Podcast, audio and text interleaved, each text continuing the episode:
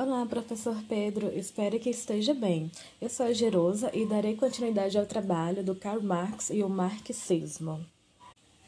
O marxismo são um conjunto de teorias filosóficas, econômicas e políticas de Karl Marx, filósofo social alemão, exposta no livro O Capital de 1867 concepção materialista da história. O marxismo é o resultado da fusão de várias correntes de pensamento, entre as quais diversos sistemas filosóficos alemães, em especial o de Friedrich Hegel, assim como da economia política inglesa e do socialismo francês.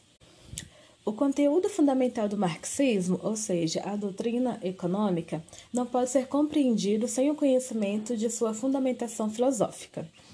O Departamento do Materialismo Filosófico adotou a princípio as concepções de Feuerbach, passando depois a criticá-las por defenderem um materialismo mecanicista que não aplicava o método dialético e concebia o ser humano de modo abstrato e não como conjunto das, das relações sociais.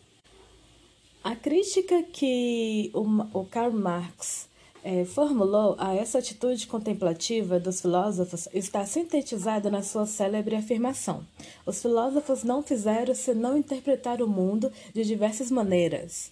Trata-se agora de transformá-lo.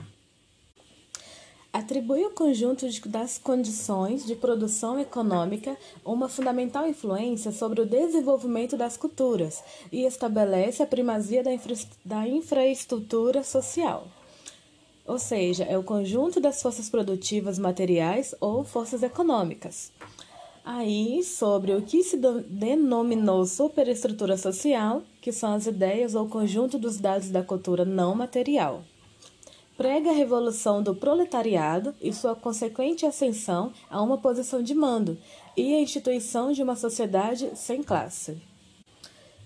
Considerando a dialética de Hegel como a maior descoberta da filosofia clássica alemã, aplicou-a na sua interpretação materialista da natureza e da história, e nisso se opõe a Hegel, que era idealista.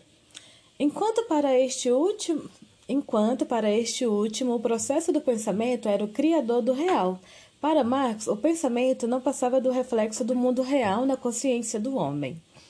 A aplicação do materialismo dialético ao estudo dos fenômenos sociais deu origem à concepção materialista da história.